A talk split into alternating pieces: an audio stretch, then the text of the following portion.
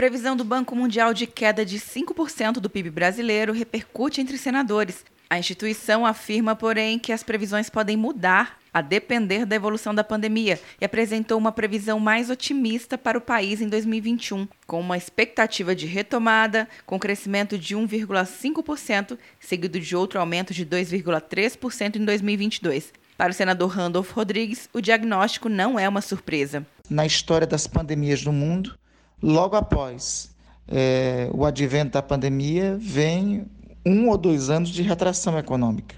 Nesse momento, a prioridade tem que ser salvar vidas, porque o tombo na economia será maior quanto mais vidas humanas forem perdidas. O líder do governo no Senado, Fernando Bezerra Coelho, afirma que as providências para diminuir os efeitos da crise estão sendo tomadas e citou a PEC do orçamento de guerra, que deve ser votada na quarta-feira. Nós precisamos ter instrumentos excepcionais para enfrentar essa crise. O que o senador Antônio Anastasia está propondo são instrumentos que hoje já estão à disposição de países como os Estados Unidos, o Reino Unido, o Japão.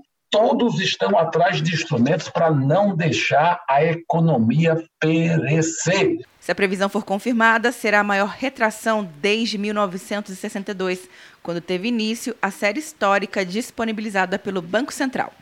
Quer um ano sem mensalidade para passar direto em pedágios e estacionamentos? Peça a Veloy agora e dê tchau para as filas. Você ativa a tag, adiciona veículos, controla tudo pelo aplicativo e não paga mensalidade por um ano. Por tempo limitado. Não perca. Veloy. Piscou, passou.